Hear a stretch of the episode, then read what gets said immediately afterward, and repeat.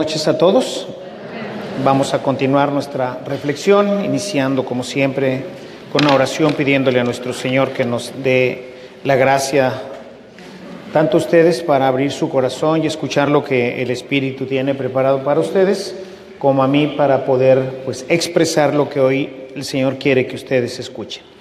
Vamos a iniciar en el nombre del Padre, del Hijo, del Espíritu Santo. Amén.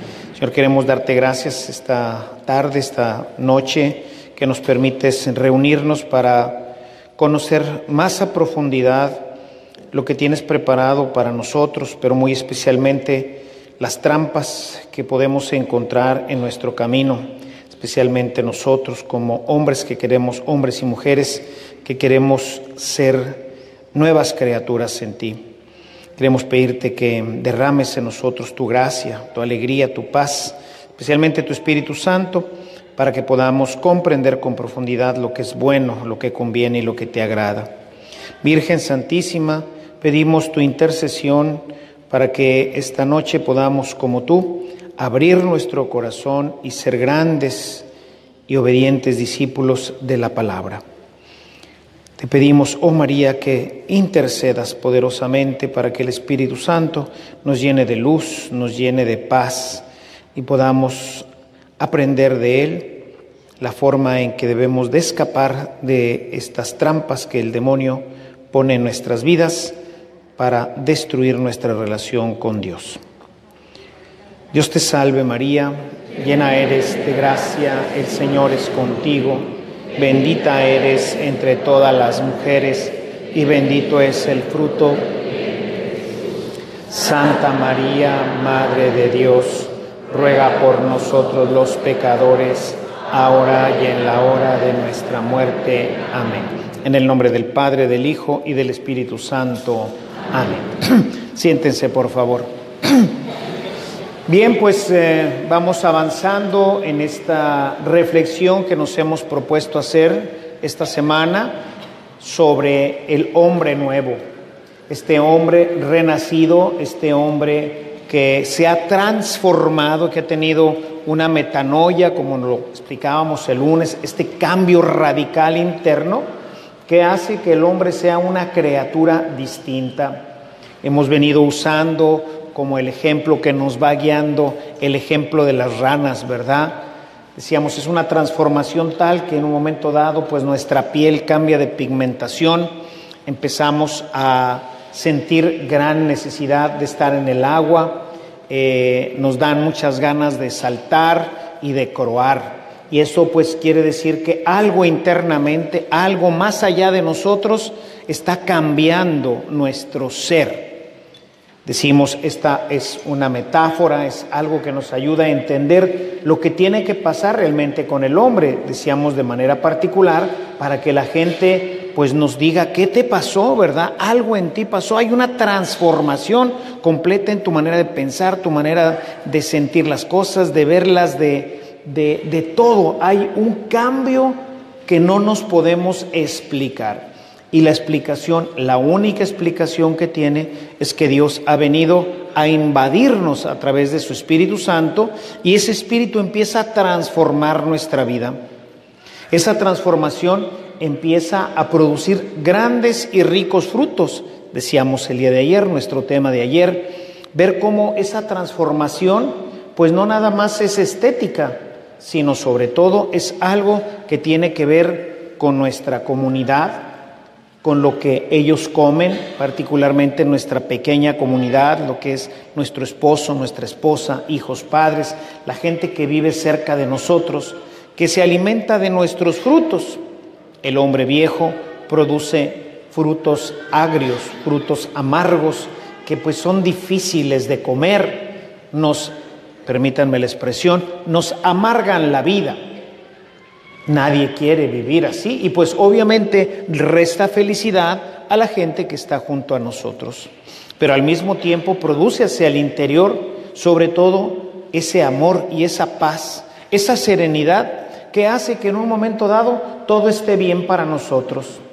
Decíamos con San Pablo, ese capítulo 4 de Filipenses, pues todo lo puedo en Cristo que me conforta. Ese es el secreto para poder tener y no tener, qué bueno que tengo, pero si no tengo, pues no me agüito, no me tiro a los vidrios, no vivo con frustración y todo agüitado porque en un momento dado la vida pues no me fue tan favorable como esperaba. Enfermedades, muerte de gente cercana, eh, desgracias económicas, en fin, pues todo tipo de vicisitudes que el hombre en este mundo va a vivir, pero el cristiano está llamado a vivirlos con paz, con alegría, de tal forma que como dice Pablo en su carta a los romanos, todo conviene para mí. Todo es bueno, todo lo que Dios ha hecho, todo lo que permite que pase en mi vida y en todo mi alrededor, siempre es algo bueno, aunque yo en ese momento no lo pueda entender, no lo pueda percibir como tal, pero el cristiano está convencido interiormente por esa inhabitación del Espíritu que es amor, que va produciendo continuamente esos maravillosos frutos. Esto, decíamos, tiene también implicaciones morales.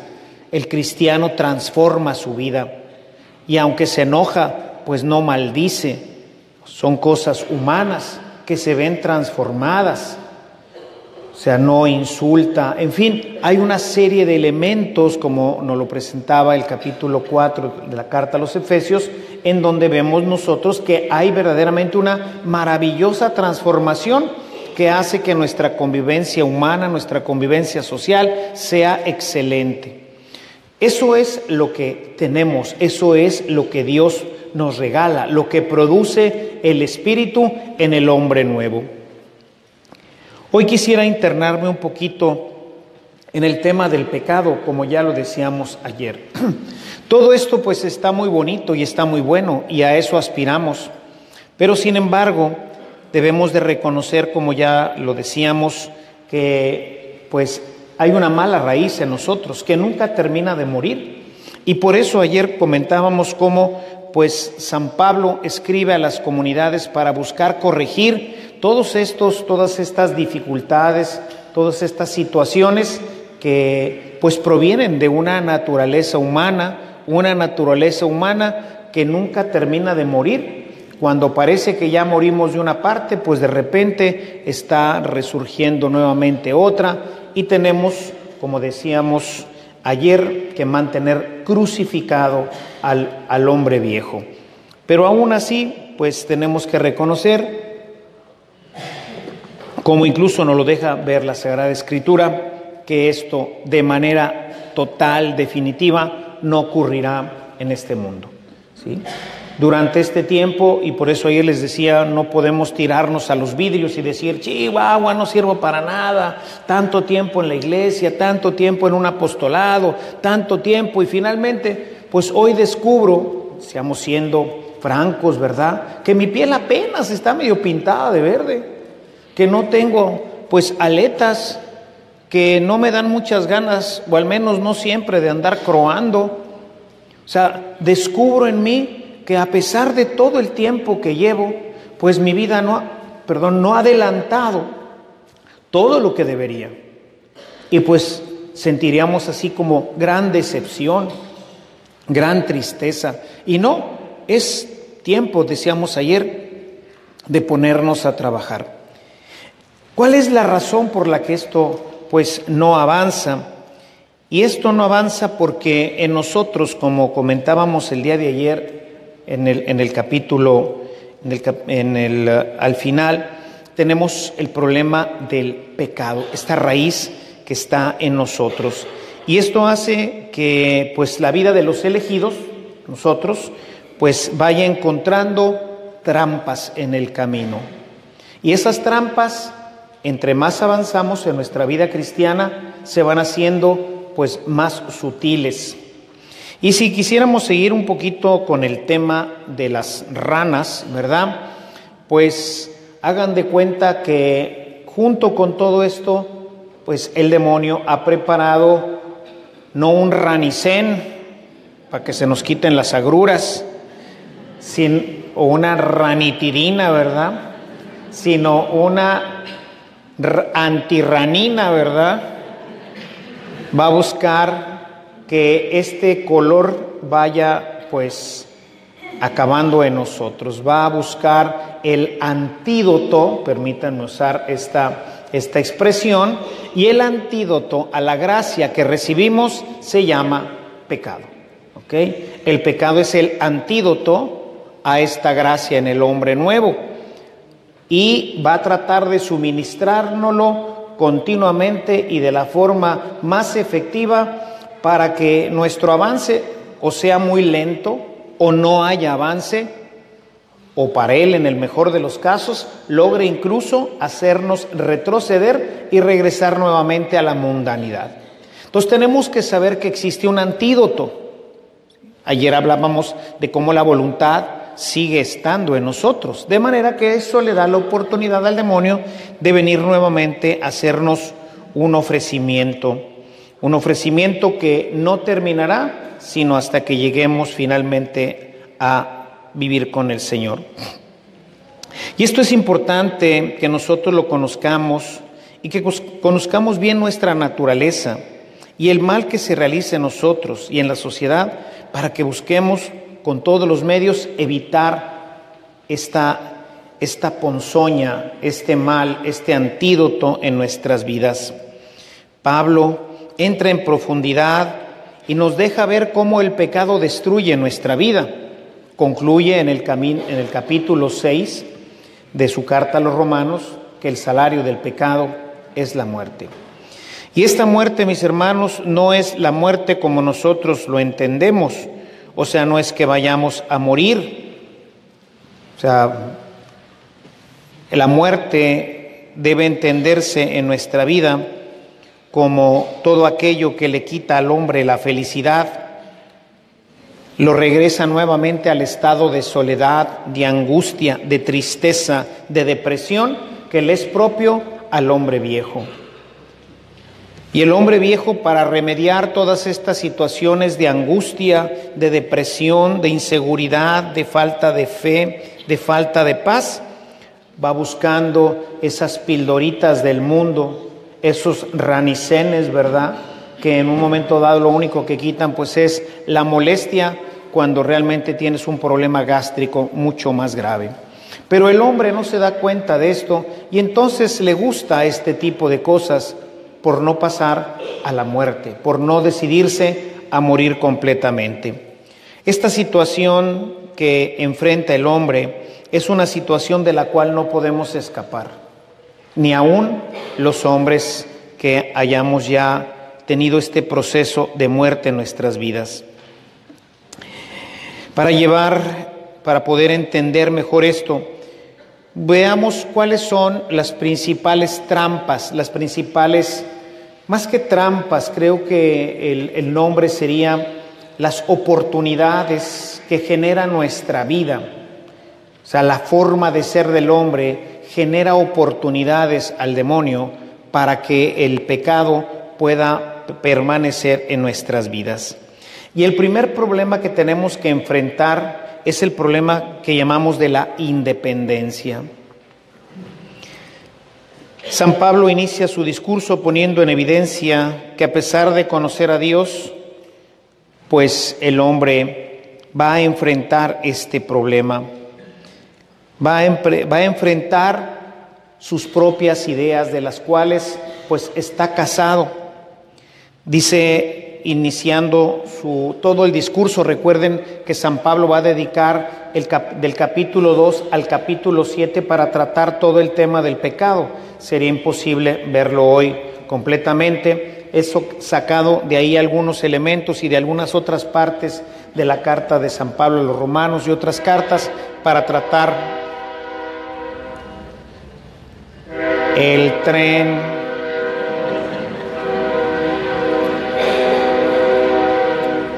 Esperamos a que pase tantito. Fíjense, aprovecho el corte para hacer un comentario acerca del Señor. Como Dios es bueno. Otra vez en la tarde volvió a soplar el aire fresco. Y hoy estamos a gusto, seguimos sin aires acondicionados. Imagínense esas veces en que hemos tenido ya para febrero, pues este febrero loco, ¿no? Donde de repente tenemos una semana de 35, 37 grados. Imagínense lo que sería ahorita el templo si hubiéramos tenido esta semana. Y pues no veo que nadie saque sus abanicos, quiere decir que estamos pues a gusto, ¿verdad? De hecho, no sé si podamos abrir aquella puerta, no sé si está cerrada, si la pudiéramos abrir para que pueda fluir también el, el aire por aquí. Gracias. Para afuera o para adentro es igual. No, yo creo que con ese está bien. ¿sí? Es que la otra se me hace que está cerrada también de arriba.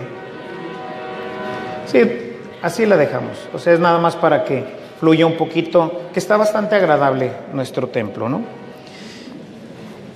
Entonces, ya iniciando el capítulo 1, San Pablo dice en los versos 21 al 23, pues aunque conocían a Dios, no le honraron como a Dios, ni le dieron gracias, sino que se hicieron vanos en sus razonamientos y su necio corazón fue entenebrecido. Profesando ser sabios, se volvieron necios y cambiaron la gloria de Dios incorruptible por una imagen de forma de hombre corruptible, de aves, de cuadrúpedos y de reptiles. Y esta es la tendencia del hombre a la independencia y a querer siempre controlar a Dios. Queremos siempre controlar a Dios. Queremos o pensamos que nosotros somos más listos que Dios, que nuestros planes y nuestros proyectos son mejores que los de Él. Y entonces tenemos la tendencia a no obedecer. Y eso se llama la independencia.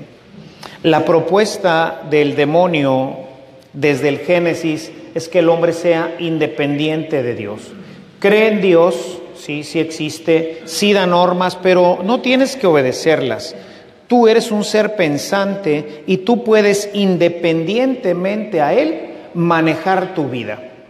Y esta será siempre la ruina del hombre. Creer que puede vivir y hacer su vida, hacerla feliz al margen de Dios. Este es el pecado. El verdadero pecado no son los que llamamos los pecados. Podríamos decir que los pecados son los frutos del pecado. El verdadero pecado del hombre es la independencia de Dios. El hombre nuevo sabe que depende y ha hecho una profesión de fe para obedecer a Dios.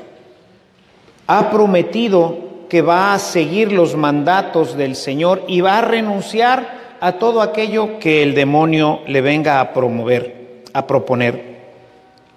Sin embargo, ahora el demonio va a venir a proponernos nuevos dioses. Ya los dioses antiguos pues no nos van a satisfacer. Como ya estamos libres del dinero, todo lo podemos en aquel que nos fortalece, pues no necesitamos ni de casas ni de esto, no, todo está muy bien. Ahora el demonio tiene que ingeniárselas para proponerte nuevos dioses. Y entonces va a buscar cómo entretenernos, cómo hacer que nuestra vida sea verdaderamente una vida mundana, pero de hombres nuevos, que se creen que van bien, pero que van mal. Y aquí está es de las grandes astucias del demonio que generalmente los que ya me han escuchado en otras ocasiones recordarán que les he dicho que el demonio primero va a evitar con todo lo que pueda para que no entres a la vida cristiana pero después va a buscar con todas sus fuerzas que te salgas por la fuerza, por la puerta de atrás. Y estos son los nuevos ídolos, los nuevos dioses. Y vamos a ir creándonos estos dioses que poco a poco nos van a apartar del verdadero Dios. El peligro para el hombre nuevo es no descubrir esos ídolos que son los que nos atraen y desvían de Dios. La vida nueva trae también nuevos dioses más espirituales, que serán la causa de la desviación de nuestra vida de santidad y de perfección. ¿Cuáles son esos nuevos dioses? Entre otros está el apostolado. Este es uno de los nuevos dioses. La gente siente que sirve a Dios porque está en el apostolado. Pero si nos vamos dando cuenta, poco a poco veremos que el apostolado se va convirtiendo en un Dios más tirano que la misma televisión o que el, gorcolismo u otros dioses que pudiéramos tener. Conozco gran cantidad de familias destruidas por este Dios. Hombres y mujeres que fueron seducidos por el apostolado. Y aquí desafortunadamente, pues así hay que decirlo, en gran parte la culpa la tienen los pastores, porque el pastor tiene que discernir y ayudar a la persona a no meterse en, como diríamos, en camisas de once varas. O sea, no podemos nosotros permitir que una persona avance demasiado en su camino apostólico porque el demonio va a trabajar fuertemente en su corazón para hacerlo sentir cada vez más necesario en el apostolado. Lo irá alimentando cada vez más, incluso hasta con visiones, y va a empezar a proponerle sobre todo lo que conocemos como el martirio falso cuando la gente, la gente de tu casa te empieza a pues a decir de cosas como candil de la calle y oscuridad de tu casa, ¿verdad? Pero entonces ya no entiendes esto porque antes estaba bien pues entenderlo de cosas que no eran de Dios, pero es que tú no entiendes a Dios. Dios me está llamando a esto. Lo que pasa es que tú eres una persona pagana. Tú no has renacido del Espíritu y por eso no entiendes que yo tengo que estar y tengo que ir y tengo que dar y tengo que hacer. Y esto terminará por arruinar nuestra relación con Dios. Realmente a quien estás siguiendo ya no es a Dios, aunque estés predicando. Aunque vayas a hacer hermosas y grandes oraciones, porque tienes el don de la predicación y el don del canto a quien estás realmente sirviendo es al demonio. Y esto parece ilógico, ¿no es cierto? Parece ilógico que el apostolado y el servicio a Dios se convierta en un ídolo que lucha contra Dios. Pero esta es una de las realidades y de los graves peligros que enfrenta el hombre nuevo. Es una de las grandes trampas que nos encontramos al empezar a avanzar en el hombre nuevo.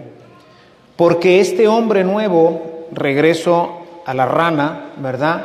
Cada vez quiere estar más en el agua y se le olvida de estar en la tierra. Solamente se la quiere pasar croando y se olvida que no es nada más rana. O sea, vamos olvidando lo que somos, esposos, esposas, padres, hijos, empleados, para convertirnos en apóstoles que no tienen una clara visión, un claro sentido del llamado que Dios le está haciendo. Y el demonio viene con mucha fuerza, no es Dios, hermanos, es el demonio quien anima esas vocaciones. Es el demonio quien te hace creer que tú eres súper necesario. No sé qué pasaría si yo dejara el grupo, si yo dejara esta comunidad, etcétera resulta que ahora tu comunidad, tu grupo, es el ídolo. Lo único que hiciste fue cambiar el ídolo del fútbol, que era el que te entretenía anteriormente, por lo cual no veías a tu familia, por lo cual te, cuestionaban, ¿vas a ir otra vez al fútbol? Sí, tú no me entiendes, ves que yo vengo cansado del trabajo, es con lo único que me puedo divertir y tú ni siquiera me permites que el sábado me vaya con mis amigos a echarme pues unas cervezas, ¿verdad? Ese ídolo era el generador de toda la mala vida que había en mi casa. Ahora es el apostolado. Ahora vienen los pleitos, es que tú no entiendes, tú eres un pagano, yo necesito ir, no me permites hacer esto, lo otro, y empiezan los pleitos igualitos que con el otro ídolo, a veces peores, porque veremos un poco más adelante que esta trampa nos lleva a una situación mucho más grave, que es la de dar mal testimonio. Ser cristiano, mis hermanos, no es fácil. No es fácil entrar y tampoco es fácil sostenerse adentro. Porque el demonio se hace sutil y entonces me propone nuevos ídolos. El ídolo del apostolado, la misa, las misiones, etcétera. Puras cosas espirituales, muy buenas, pero que igual que el ídolo, me arrebatan de mi vocación. Y poco a poco se va perdiendo la alegría en donde debo de tenerla, porque hemos dicho desde el primer día que el cristiano es cristiano donde vive, en su casa, en su trabajo, etcétera. Ahí es en donde tiene que tener esta vida nueva, esta vida abundante, esta vida de paz, de alegría, de felicidad, ahí es en donde la tengo que vivir. Ahí es donde la gente nota cómo has cambiado. Ahora amas de una manera diferente. Ahora vives de una manera diferente. Y esta nueva manera de vivir tuya verdaderamente ha traído la paz, la alegría, la felicidad a nuestra casa. Something happened to Daddy, les decía, ¿no? De esta de Heritage Singers. Algo le pasó a mi papá y desde que eso le pasó a mi papá, todo lo que ocurría en mi casa cambió. Nunca más volvió a ser igual. Así hay que mantenerse. Pero el demonio no duerme. Y así como Dios de una manera misteriosa, asombrosa y bella va generando en nosotros la experiencia del hombre nuevo, esta metanoia, Así, de la misma forma, el demonio inocula su veneno, inocula esa antirrana, ¿verdad? Que mete al corazón sin que nos demos cuenta. ¿Cuándo empezó a crecer en nosotros este celo desmedido, alocado por las misiones, por las cosas de Dios? Ahora quiero estar en todas las asambleas. A todo lo que me invitan, quiero participar. ¿Cuándo empezó a pasar esto en mi vida? Empezó el día en que te convertiste, el día en que hubo esa metanoia, en ese momento ciertamente el Espíritu te inundó de alegría, también te inundó de celo por el Evangelio, también te empujó a dar testimonio. Pero ahora el demonio viene a bombear cada una de estas cosas hasta que se reviente son muy buenas.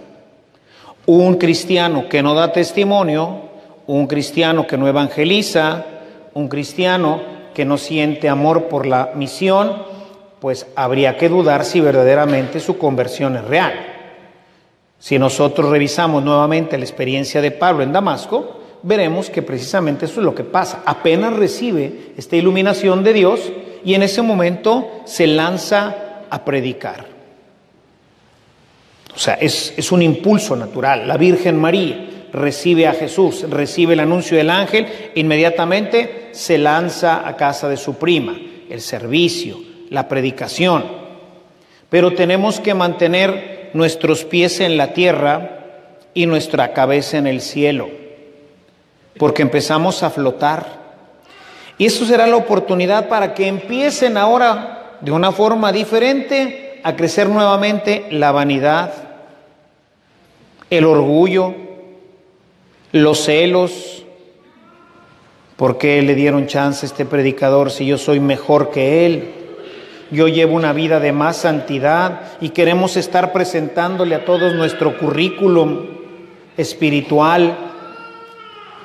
Y a esto se le conoce como la soberbia espiritual, que es tan mala como todas las soberbias. Si se fija, nada más nos cambiamos. Hay un cuento que siempre eh, repito, que seguramente ya lo oyeron, lo voy a volver a contar para aquellos que no lo conozcan, porque es muy ilustrativo en este sentido. Cuentan de un borrachito, esto lo cuento generalmente en los retiros de la renovación, porque pues se entiende muy bien el tema, ¿no? Y este era un borrachito que, pues, para ir a la cantina siempre tenía que pasar por una parroquia, tenía que pasar por un templo. Y entonces, un día que ya venía de la cantina, bien jarras, ¿verdad? Hasta atrás venía y pues oyó al pasar por la iglesia que estaban dando un curso de iniciación y estaban los carismáticos ahí echándole ganas, ¿no? Con toda su banda, ¿no? Alabaré, alabar. No, hombre, venía así en medios gis, pero dijo, le gustó la musiquita, ¿no? Así que se metió y se sentó por atrás ahí en una banquita, ¿no? y toda la raza aplaudía. No, hombre, el borrachito agarró la onda también. Uh, uh, uh, ¿Verdad? Alabaré, sí, Señor, yo también. Y empezó a alabar al Señor el borracho, ¿verdad? Sí, Señor, te alabo yo también, qué buena onda. Y se chutó todo el tema del amor de Dios. Al final salió casi llorando. Se dio cuenta de que Dios lo amaba. Al otro día, pues otra vez a la cantina, ¿va? pues era, era su camino. Pero ya de regreso, pues pasó nuevamente y otra vez estaban los carismáticos ahí con el alabaré y yo tengo un amigo que me ama y pues otra vez se metió. Y Dios empezó a hacer su obra en el borrachito y se quedó, ¿va? Y escuchó el tema del pecado y, hombre, le pegó con ganas al borracho, ¿va? No, pues al otro día ya no fue a la cantina. Se vino al curso. Y entonces le hablaron de Jesús, solución de Dios, y dijo, chihuahua, pues si esto era lo que necesitaba. Y luego, pues al día siguiente, la conversión aceptación de Jesús como Señor. Sí, Señor, yo te acepto y sí, te entrego y te doy. Y bueno, ahí estaba el borracho, ¿verdad? Y ya bien contento, no, hombre, llegaba a la casa, salió y se compró todos los cassettes de la renovación y su Biblia. Se compró el kit completo, ¿no? Ya saben, ¿no? Y llegó a su casa con Biblia, rosario, pescadito para el carro, todo, todo el kit.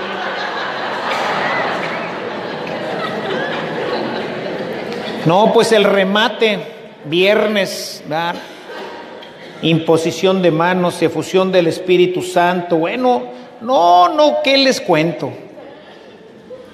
Salió que no cabía el borracho, ¿verdad? feliz, feliz. Al día siguiente, sábado, se levanta feliz y sobrio, ¿verdad? Sin la resacota, ¿no? Y se encuentra su mujer ahí en la casa, vieja, vieja, es que fíjate que Dios y que me ama. la mujer se le queda viendo y dijo, este vato, eh, te estás drogando, ¿verdad? No, no, vieja, que, que yo, que Dios y que no, hombre, sácate de aquí borracho infeliz. Ya lo corre como era su costumbre hacerlo el sábado. Vete a curártela por ahí otra vez. Pues no, el borracho se va y se encuentra al compadre Filemón. A la salida estaba ahí el compadre. Compadre, compadre, ¿qué crees? ¿Qué pasó, compadre? Fíjate que conocí a Jesús. ¿A Jesús? ¿A cuál Jesús, compadre? A Jesús de Nazaret. ¿Sabías que Dios te ama? No, pues la verdad no, compadre te ama, compadre, como no te puedes imaginar, te ama bastante. Y le empieza a dar ahí, a media calle, le empieza a dar el tema del amor de Dios. Y el compadre le dice, oye compadre, esto está súper interesante, vamos a echarnos una cervecita para que me sigas platicando este tema, ¿no? ¿Cómo ves? No, pues órale compadre, vamos. Y ya se metieron ahí a la cantina, ¿no? Y pues pónganos una para entonarnos, ¿no? Y ya con la cervecita se animó más para platicarle lo del pecado, ¿verdad? Y pues póngame otras dos porque esto se va a poner ahorita bien difícil. A la hora que le diga que tiene que aceptar a Jesús y póngale y póngale. Y ya iba para platicarle de la conversión y pues póngame un tequila también para que amarre. Y órale, ¿verdad? Y síguele y síguele. Y cuando llegaron ya estaban por terminar, ya estaban terminando ahí con la efusión del Espíritu. Compadre, te voy a poner las manos ahorita para que venga el Espíritu. Espérate, compadre, espérate, compadre. Déjame para que venga el espíritu un cantito. Espérate un tantito. A ver, mariachi, tócame la lavaré. Órale. ¿Ah?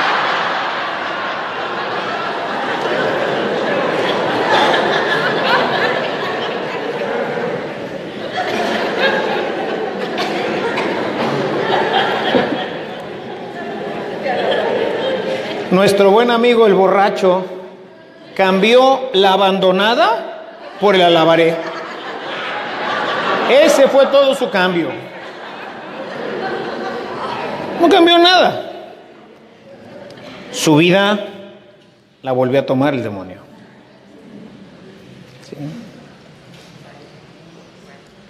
Ese es el peligro. El peligro es que el demonio te cambie lo que te gusta por las cosas nuevas que te gustan. Antes le gustaba la abandonada, ahora le gusta el alabaré, pero sigue siendo igual de borracho. Los problemas en su casa iban a continuar.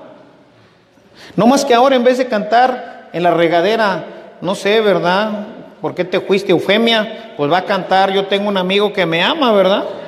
Pero su vida va a ser igual, los problemas con su esposa van a ser igual, con sus hijos, en su trabajo. No cambió nada. El antirrán entró rápidamente. Y hay que tener cuidado con esto, ¿verdad? Porque sustituimos al verdadero Dios y empezamos a cambiarlo por nuestros nuevos ídolos. Debemos de entender entonces que el pecado es ese misterio que opera en el hombre y que los pecados pueden cambiar. Nada más cambiamos de pecados, pero la raíz ahí sigue.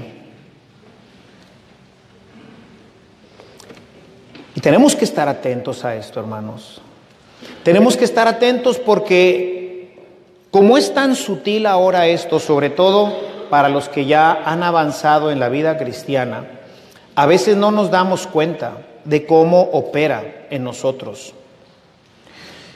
Cuando preparé el tema, que nuevamente invito a escuchar, que no lo haya escuchado, el tema de eh, nuestra lucha cotidiana contra el tentador, porque vale la pena ver cómo opera en nuestras vidas ese, eh, ese curso lo escribí hace unos años y es el producto de una reflexión que yo hice después de leer tres libros que me traje cuando fui a un congreso de exorcistas.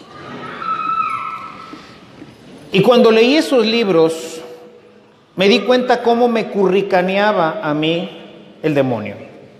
Descubrí pecados que seguía cometiendo, pero pensando que está bien.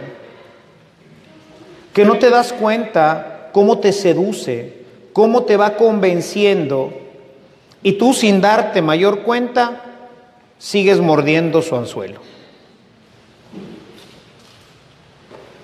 Hace unos cuantos años. Tengo 40 años de haber vivido este proceso del querigma de haber iniciado un proceso de muerte en mi vida. Y todavía hay áreas que desafortunadamente no veo y que no sé bien a veces cómo me está trabajando el demonio, porque sigue trabajando conmigo. A Jesús lo persiguió hasta la cruz. A nosotros también. O sea, el demonio nunca se va a dar por vencido. No importa qué tan rana seas. Si persiguió al rey de las ranas y todavía crucificado, le dice, bájate de la cruz y creeremos en ti. Y fíjense que usa la misma expresión que en el desierto. Si eres realmente Dios, bájate de la cruz. Si eres realmente Dios, dile a esta piedra que se convierte en pan. Es el mismo, es el demonio actuando a través de los líderes religiosos de su tiempo. Si realmente eres el Hijo de Dios, baja de la cruz. Y ahí estaba la gran tentación. Mostrarle que sí es, desclavarse y no morir. Y si no hay muerte, no hay nueva vida. El demonio te va a convencer que él puede darte vida una vida a todo dar. Qué bueno que ya eres ahora una persona religiosa. Ahora te voy a hacer famoso. Y vas a ver que tu predicación va a llegar a todo el mundo y te voy a encumbrar. Y el hombre se hincha. Vean ustedes cuántos predicadores católicos y protestantes Quién sabe si su vida se salvará o se haya salvado de algunos que ya murieron. Arrogantes, prepotentes. Bueno, hay cada historia que me toca conocer porque me muevo en este medio. Historias terribles de gentes que tienen un don de predicación tremendo porque Dios, como dice la Escritura, no se arrepiente de sus dones. Permanece en ti el don. Y por eso, con lo que leíamos ayer, la primera de Corintios, capítulo 9, dice, por eso golpeo mi cuerpo y lo someto a disciplina. Por eso me humillo para que, para que no vaya a ser yo que habiendo predicado, me pierda. Habiendo predicado, me pierda. San Pablo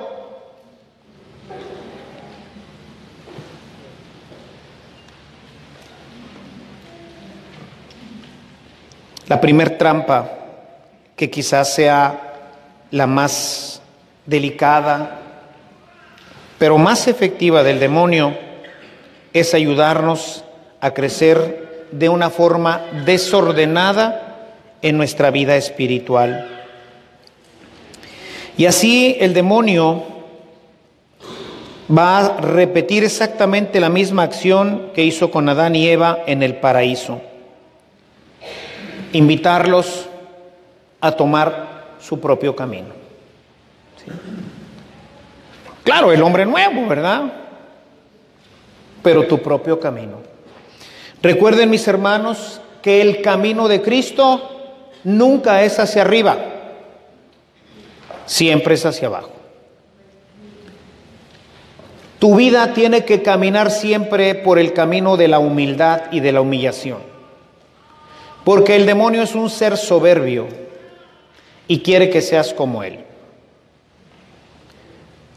Recordar siempre la cita de Filipenses en el capítulo 2, versos 7 y siguientes, tengan los mismos sentimientos que tuvo Cristo, que siendo Dios no se aferra a sus privilegios de Dios, sino que va descendiendo y se hace un hombre y muere y muere en una cruz. Y es Dios el que lo levanta y le da el nombre que está sobre todo nombre. Y esa es la visión que tú tienes que tener la humildad, la humildad para con tu esposa, con tu esposo, con tus hijos. Y aprender a escuchar, hermanos, aprender a escuchar lo que nos están diciendo los demás. Estás saliendo mucho de la casa. No nos estás atendiendo bien. Estás orando demasiado. Ay, jole, ¿será pecado?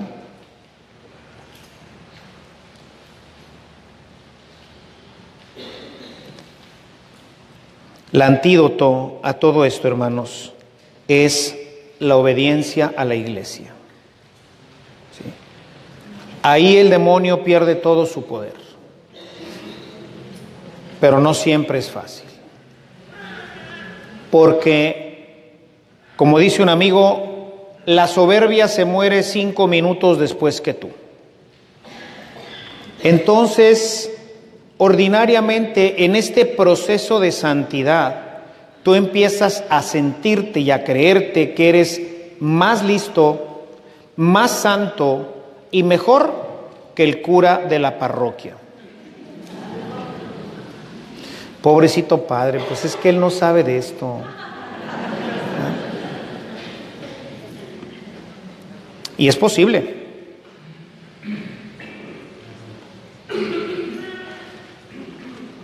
Pero es la iglesia. Y Dios, por más que uno quiera no, no aceptarlo, Dios sigue dando gracias a todos los sacerdotes para que haya discernimiento. Sí es cierto que hay que ir buscando en la medida en que vamos notando que los frutos están saliendo, o sea que nuestra vida se está empezando a transformar, es importante someternos a un pastor, a un confesor, a un sacerdote, a un líder religioso que me pueda ayudar a discernir si no me estoy extrapolando, si no me estoy extralimitando. Porque cuando tú obedeces te tienes que humillar y ahí el demonio va a huir. Pero normalmente, ¿qué pasa? Independencia. ¿Para qué le voy a preguntar si Dios a mí me habla? Y yo siempre les digo, ¿y cuál Dios te habla a ti? Porque el Dios de la Biblia no dice eso. Entonces, el primer elemento es la iglesia. El segundo es la escritura. ¿Qué te dice Dios sobre esto? ¿No te dice que tienes que ser obediente? Bueno, sí, pero este ni sabe leer ni escribir. ¿Y qué te dice Dios? Pues sí, sí, sí, que obedezca, pero pues ya ves cómo es este padre, ya ves cómo es este líder y ya ves cómo es. No.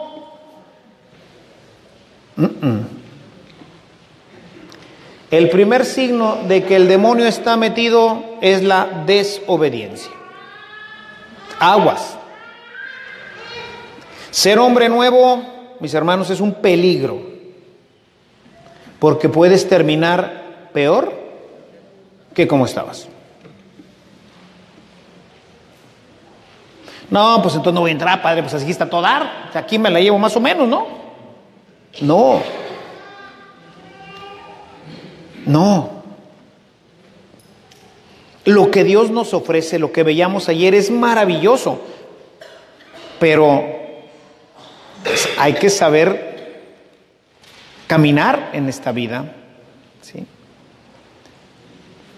No compres un Porsche, corre demasiado y si le pisas mucho te vas a estrellar con un poste. No.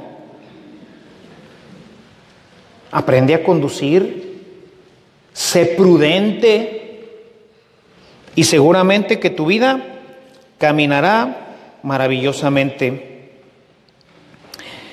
Un segundo elemento que quisiera tocar con ustedes y que tiene que ver con el proceso previo a la muerte es la negación del pecado, que también a veces se va dando dentro de ciertas etapas de nuestra vida del hombre nuevo. El hombre viejo siempre se siente bueno y justo. La mayoría de la gente dice, Padre, pues si no mato, no robo, ¿de qué me confieso?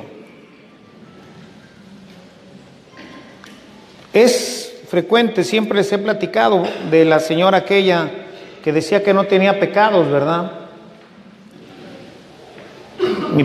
Mi, primer cuaresma ahí en el Carmen, estaba sentado en una banquita, porque ofrecí como lo hago hasta la fecha, del miércoles de ceniza, confesar todo el día. Y entonces como esto de las 10 de la mañana, hasta ya se las he platicado mucho, ya se las saben. ¿No se la saben esta? No se saben la del borracho tampoco.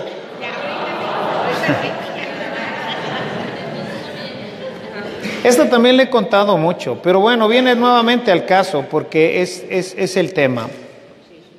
Estábamos en... ah, estaba, eh, era miércoles de ceniza, yo me pongo ahí en el Carmen, en la parroquia del Carmen, en San Jerónimo, me siento en una banca donde generalmente me sentaba, es mi primer cuaresma, ¿sí? mi primer miércoles de ceniza. Y entonces pues ahí estoy sentado esperando a que me caigan los clientes, ¿no? Había estado pues promoviendo el fin de semana, esta era una cosa que no se hacía. Entonces pues obviamente pues la gente pues ahí estuve un ratito y pues nada, no venía nada. De repente me cayó mi primer clienta. Y entonces llegó una señora, pues no muy grande, ¿verdad? No sé, 50 años, 45, 50 años, ¿verdad? Y bueno, pues una jovencita, ¿verdad?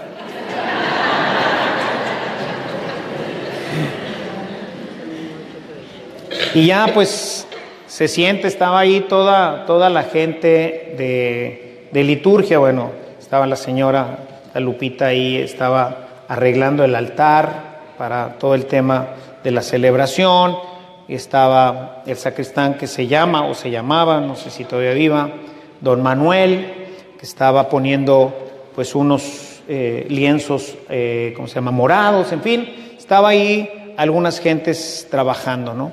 Y entonces ya llegó la señora, se sienta en nombre del Padre, Hijo, Espíritu Santo, amén. ¿Cuánto tiempo tiene sin confesarse? No, pues tengo como seis meses, padre. Ay, oiga, ¿y por qué ha dejado tanto? No, hombre, la, la, la, muy bien. Y dígame, ¿cuáles son sus pecados? Ay, padre, pues por eso me había tardado tanto en venir, porque la verdad no encuentro pecados. ¿verdad? Y entonces,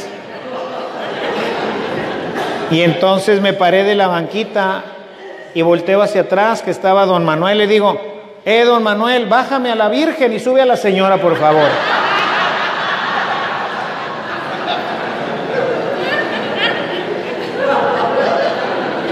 Pero créanme que con cierta frecuencia me las encuentro o me los encuentro. ¿sí? Hace poquito me topé con una. Espero que no ande por aquí.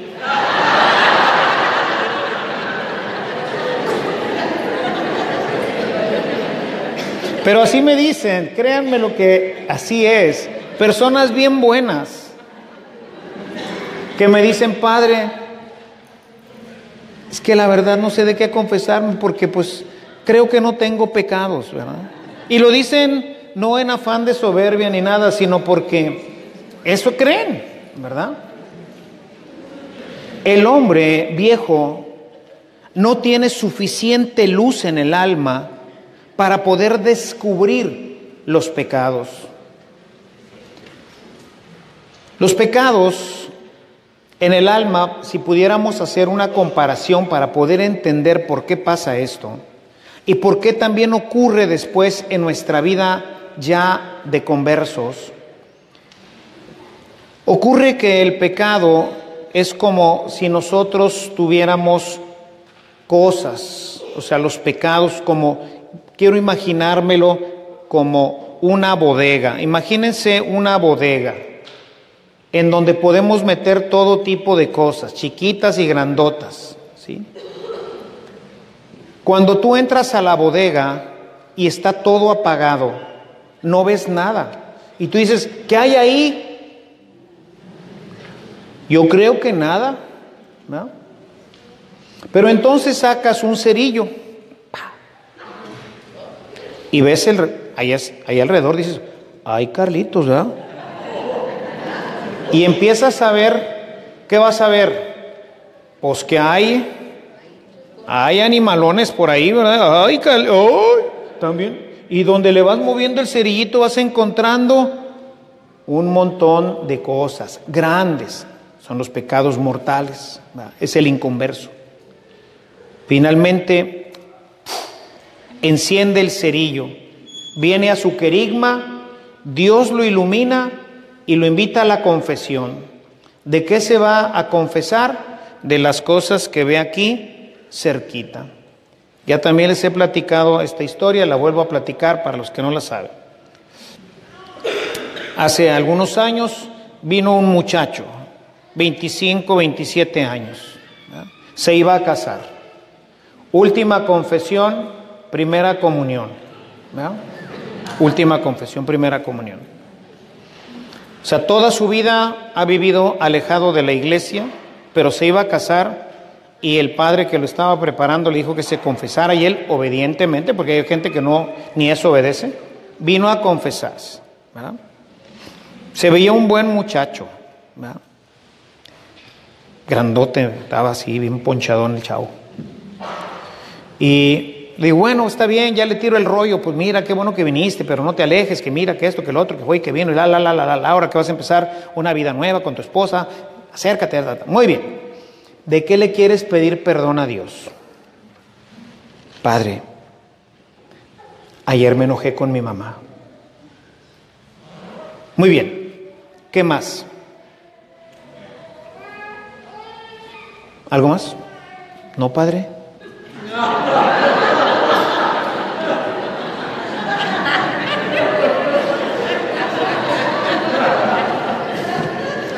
Veinticinco años.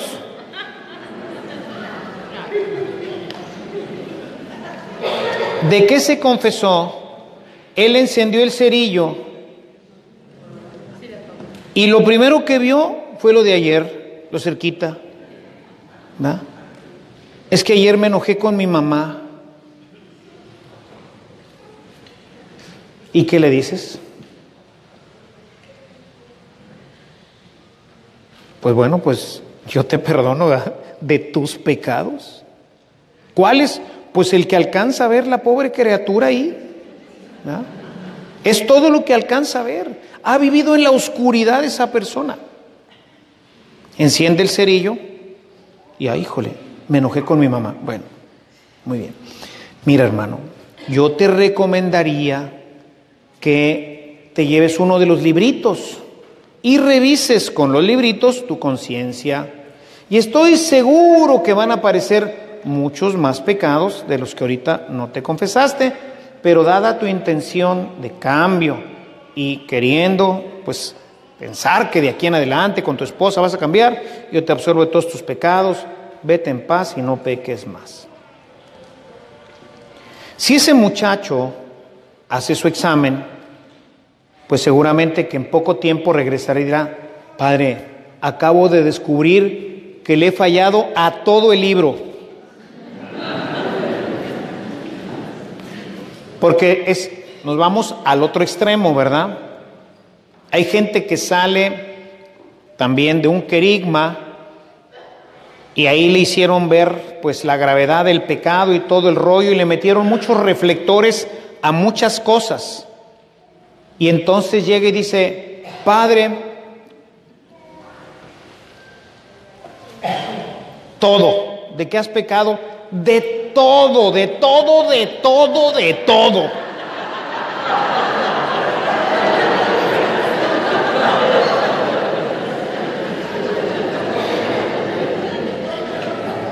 Y le digo, ¿a poco también con una monjita? No, padre, eso no, eso no. Ah, bueno, ya ves cómo no todo. Sí, porque todo, todo, todo, pues quién sabe que sea eso, ¿ah?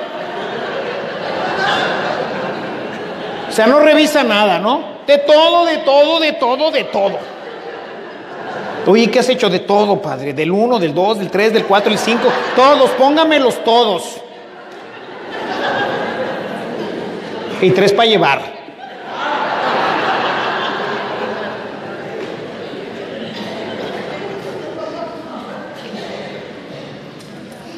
En la medida en que el hombre nuevo empieza a recibir luz, se empieza a iluminar el cuarto.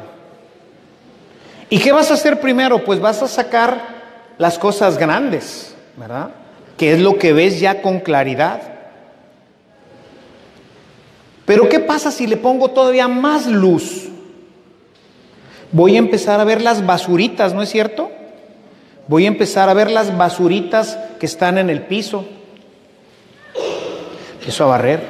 ¿Y qué pasa si le meto más luz? Si llego a meterle tanta luz, voy a ver el polvo. Aquí está lleno de polvo. No lo vemos porque no hay suficiente luz, pero está lleno de polvo.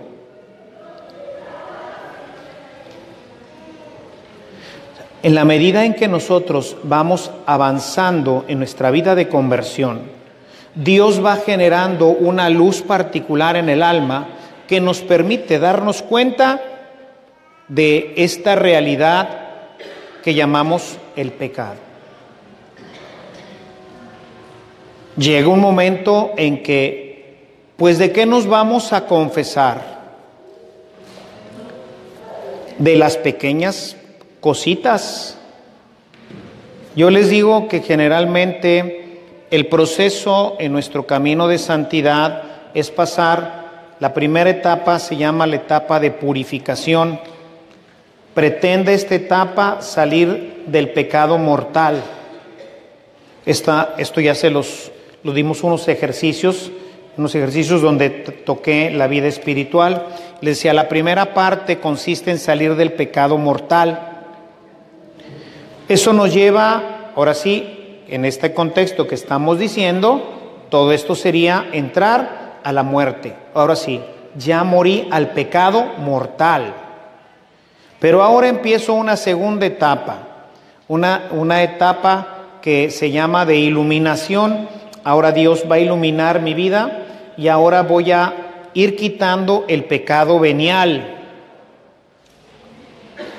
Y luego, si sigo caminando en mi vida espiritual, voy a pasar a una tercera etapa, que es la última, que se llama la etapa de la unión con Dios, en donde ahora lo que se trata ya no es de quitar, sino de crecer en la virtud. O sea, el no crecer en la virtud será un defecto del alma que se considera dentro de la vida espiritual como un pecado. Les voy a dar una idea de esto en la vida de San Francisco. Narra las florecillas de San Francisco que el santo, ya en la última etapa de su vida, cuando ya era un super santo, ya estigmatizado y todo, iba de camino con Fray León, ya ven que las florecillas siempre nos mencionan a este Fray León. Fray León era sacerdote. San Francisco nunca quiso ser sacerdote, nada más fue diácono. Y dicen que iban de camino al monte Alberna para orar y a un cierto punto iba eh, eh, Fray León jalando el burrito que llevaba a Francisco, que iba sumergido en oración, iba sumido en la presencia de Dios y en un cierto momento le baja llorando del burro, se le tira a los pies a Fray León y le dice, Padre, por favor, confiéseme. Hermano Francisco, ahora era al revés, ¿de qué lo voy a confesar? ¿Es usted un santo? No, hermano, por favor, confiéseme, porque tengo miedo de perderme, fíjense, decía Francisco. Muy bien, hermano Francisco. ¿De qué le quiere pedir perdón a Dios? Y llorando, narra la florecilla, que ahogado en llanto Francisco decía, perdóneme porque no amo a Dios como me ama Él. Pedía perdón de no amar a Dios más. O sea, su grado de virtud era tan alto pero eran ya esas, esas eh, pequeñas partículas que ninguno de nosotros vemos, pero él las veía. Perdóneme, dice, porque tengo miedo de perderme. Ay, híjole, cuando yo leí ese dije, yo ya me perdí.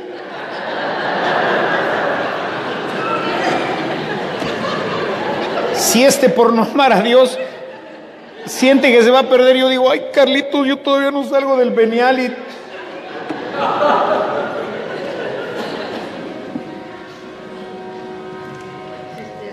un crecimiento en la vida espiritual. Tendemos todo esto revisando el tema de la negación del pecado. Tendemos naturalmente a creer que no tenemos pecados. Y entre más ascendemos, menos creemos tener pecados. Porque obviamente, pues los pecados mortales ya no están. Y si en alguna ocasión le sucede, porque esto ocurre, ¿verdad? Que sacerdotes no muy versados en esto, pues tú llegas y le dices algo así. Hay gente que se confiesa del primer mandamiento, cosa que no hacemos frecuentemente. Hay gente que se confiesa verdaderamente de no amar a Dios sobre todas las cosas, que es la base de todos los demás pecados. Hay gente que tiene una conciencia mucho más delicada y entonces dice, Padre, me confieso de esto. Y ese es su pecado. Se está trabajando ya en un proceso de virtud. O sea, realmente sus otros pecados, lo que para nosotros todavía existe, para él ya no. Y entonces el sacerdote le dice, no, hombre, no me estés quitando el tiempo, hombre, eso ya ni es pecado, hombre. Vete a tu casa, estás muy bien. Es más, bendíceme tú.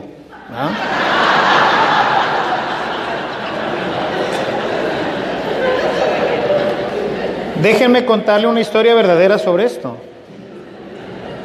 Santa Teresa, Santa Teresa de Jesús, el primer confesor que tuvo cuando fundó uno de los conventos, ya Santa Teresa cuando ya tenía pues los estados de, de, de éxtasis y todo esto, se empezó a confesar con un sacerdote del pueblito, que era una calamidad.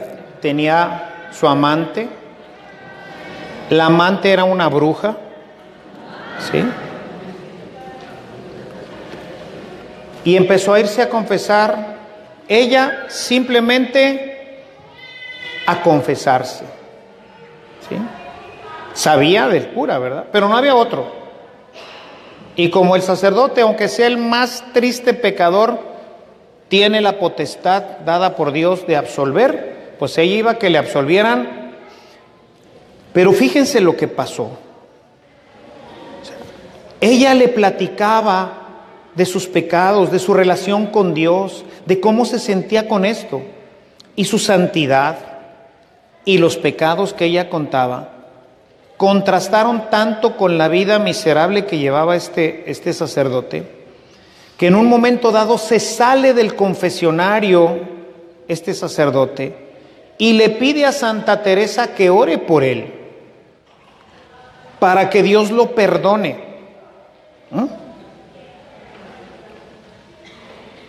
La historia cuenta que después de ese momento en que Teresa ora por ese sacerdote, para que Dios toque su corazón y lo convierta, el sacerdote va y se confiesa ahora sí con un sacerdote y en unos cuantos días, no recuerdo ahorita si una semana o en el mismo mes, el sacerdote muere y se va al cielo. La vida de santidad de una mujer hizo que un sacerdote se convirtiera y que, por eso lo cuento ahorita, porque causa risa, ¿no? Decir, bendígame usted. Pero ocurre. Y esa es una historia real de una santa, de Santa Teresa.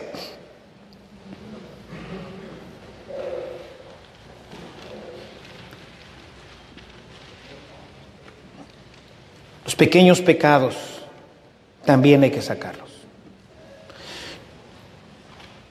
Recuerden lo que dice el Salmo 51, verso 5. Pecador me concibió mi madre. ¿Sí? Nunca podremos decir, yo ya no tengo pecados. Los pecados veniales son un obstáculo para el hombre nuevo se convierten poco a poco en un pantano difícil de atravesar si no tenemos la convicción de confesarlos de salir de ellos y trabajar a través de la virtud en eliminar incluso el pecado venial.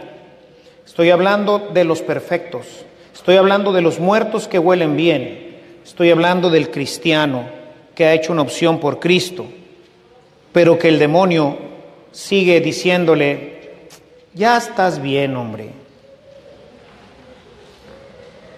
Son pecadillos, no pasa nada, no son mortales. Trampa del demonio para caer en otra trampa que es la justificación. Y esto los líderes, los teólogos, los biblistas, fácilmente tendemos a justificarnos. La gente muy apostólica se justifica y dice, bueno, son pecadillos, pero creo que me merezco esto. No estoy hablando de pecados mortales. Estoy hablando de pecados veniales. Que se me pasen un poquito las copas para estar un poquito más alegre. No hacer, no tener la generosidad. Yo a veces me confieso de eso. Me falta generosidad porque sé que Dios me pide más y ya no le quiero dar. Eso es un pecado. Se llama falta de generosidad. Y te justificas, trabajo mucho, me merezco un descansito.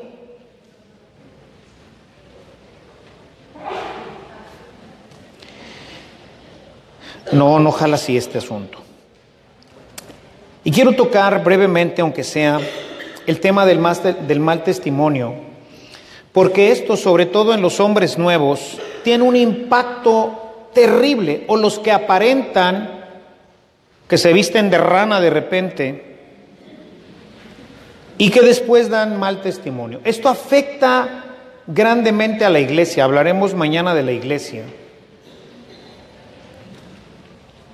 Es muy importante, mis hermanos, que nuestro testimonio sea siempre coherente. Y esto cuando nosotros no tenemos una vida espiritual seria, cuando la vida espiritual empieza a disminuir en nuestra relación, cuando, permítanme usar nuevamente el ejemplo de la rana y del demonio, que ha ido metiendo el antídoto, y entonces sigue siendo rana, pero no estás tan verde ya ya no croas bonito, ya no tienes muchas ganas de meterte al agua, etc. Pero sigue siendo rana. Nada más que eso crea una gran debilidad que el demonio va a aprovechar grandemente. Y basta un solo golpe. Un solo golpe. Un mal testimonio y echas a perder todo lo avanzado. Tú puedes recuperarte. Puedes volver de ahí, ser un instrumento de conversión para ti, pero el daño que le hiciste a la iglesia es terrible. Es terrible.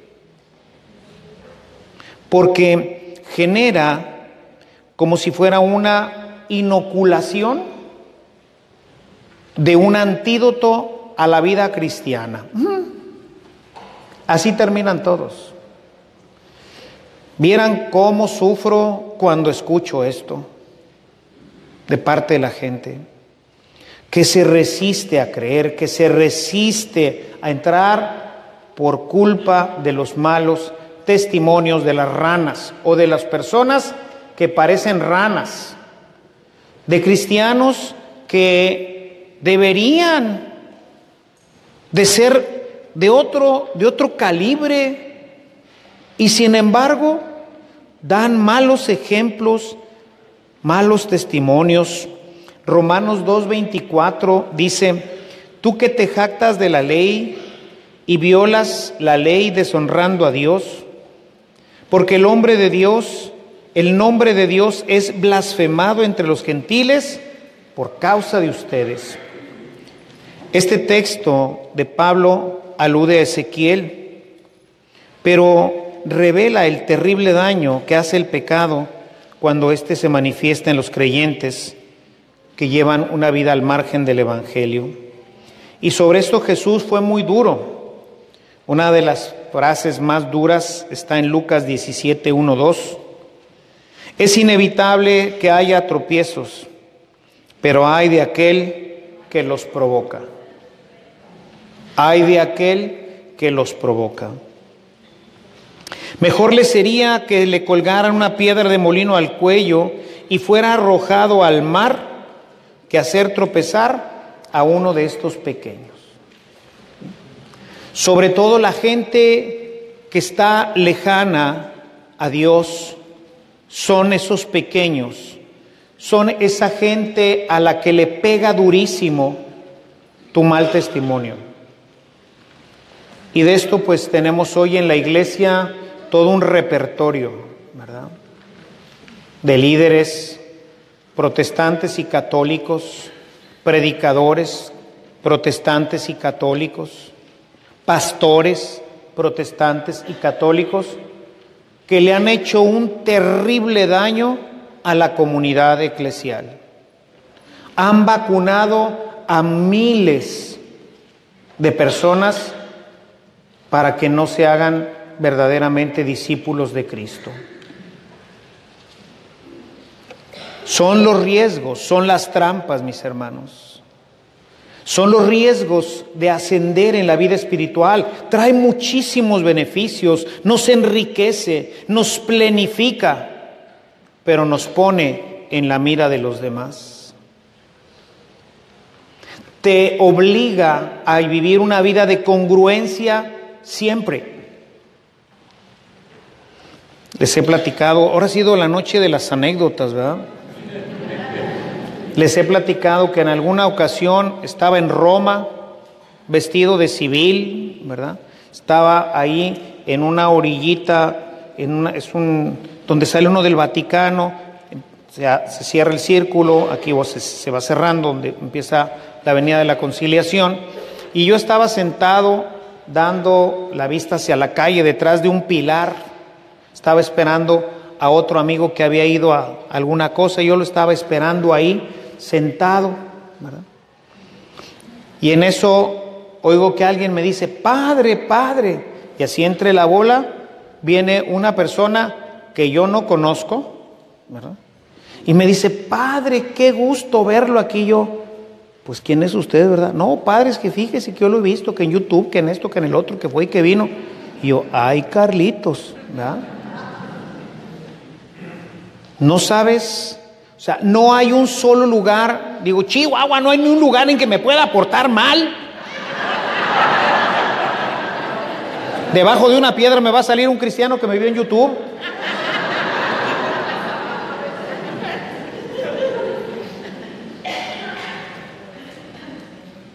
Congruencia perfecta. Porque basta un error. Y le decía, platicando con, a veces tengo algunas personas con las que platico de mi vida espiritual y algunas cosas, también pues de las debilidades de uno, ¿verdad? Y le digo, soy una excelente presa del demonio, porque basta un error para echar a perder toda una obra. Me busca, me busca. Como león rugiente, dice, ¿verdad? Porque sabe que un golpe bien dado en el momento justo rompe una presa. Y busca. Busco a Jesús. Imagínense que Jesús se baja de la cruz.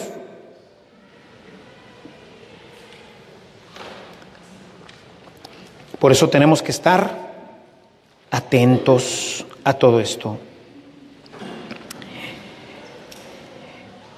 Y bueno, pues prácticamente se me ha acabado el tiempo. Traía mucho material más, pero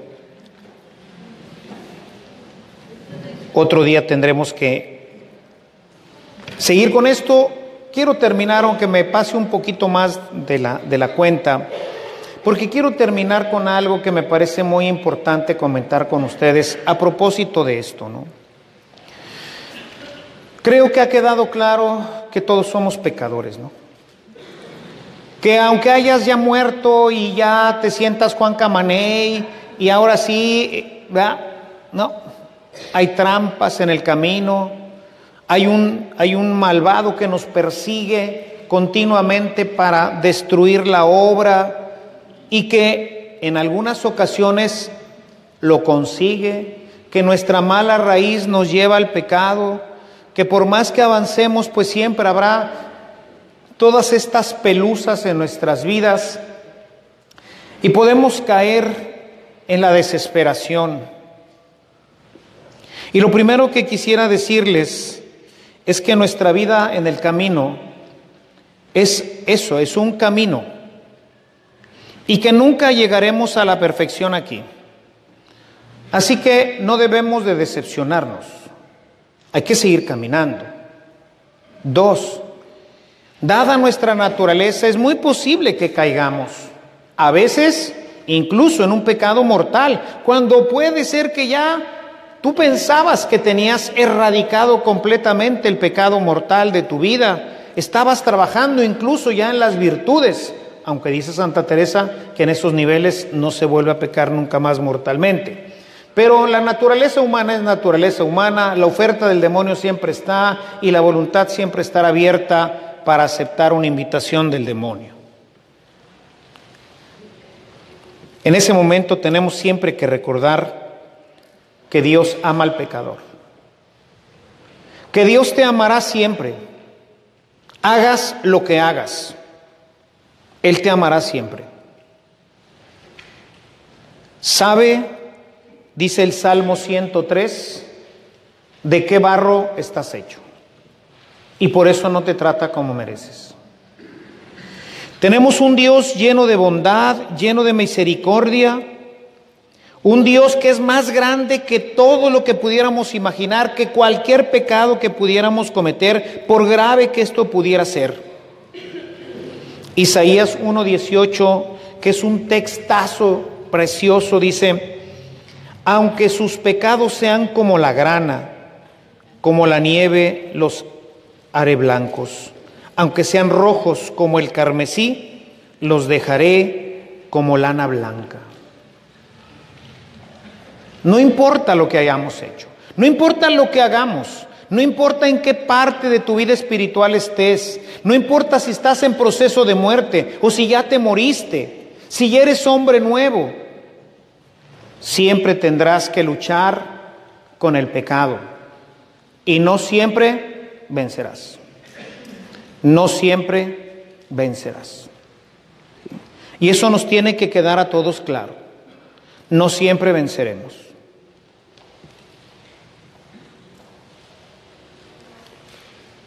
La misericordia de Dios es para siempre y no se agota.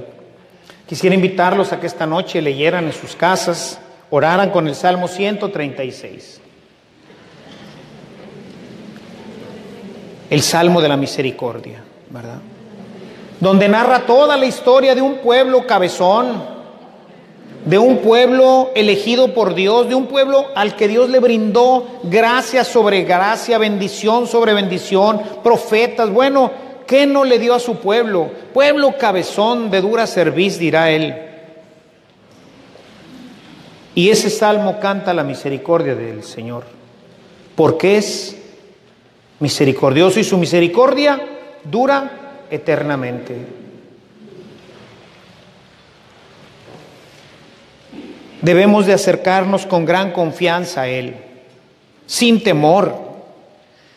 Quienes de los que estén aquí todavía no hayan muerto, quienes a lo mejor fueron invitados por primera vez a estos ejercicios, Debo decir que estos ejercicios no están hechos para ellos, sino para mi comunidad que lleva un camino de avance, creo importante, y que tengo que pisar fuerte y que tengo que dar profundidad para crecer.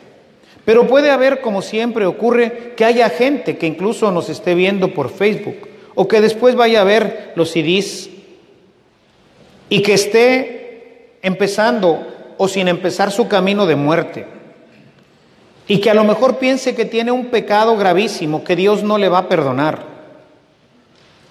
Esa es la mentira del demonio. Dios es misericordia. Y si tú eres de esas personas que todavía no mueren, que no se deciden hacer una confesión plena, seria, completa de la vida, por temor, yo quisiera leerte este texto de Hebreos en el capítulo 4, verso 16.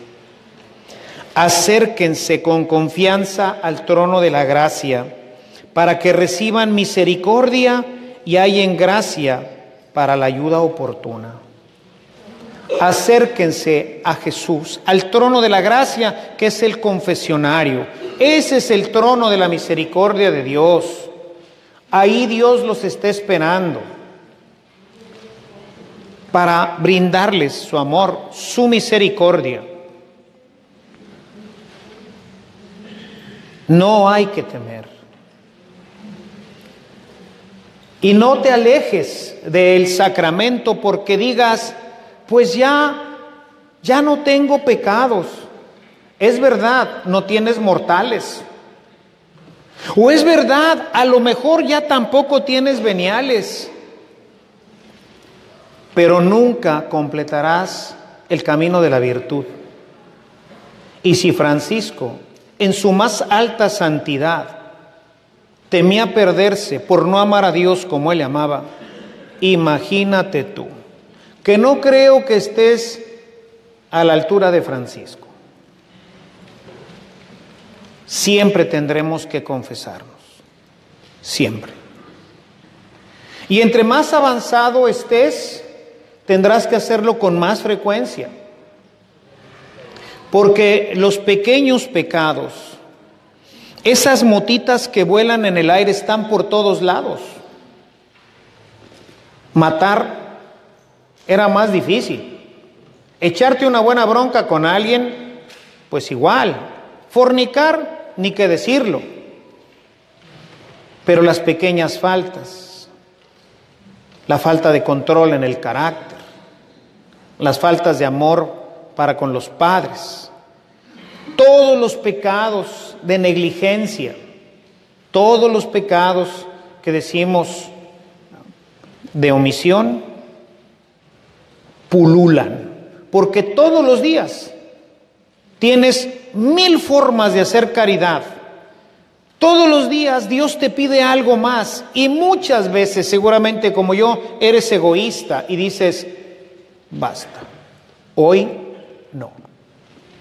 Y tú sabes con claridad que Dios te lo está pidiendo, pero dices, hoy no. Entre más crezcas, entre más muerto estés,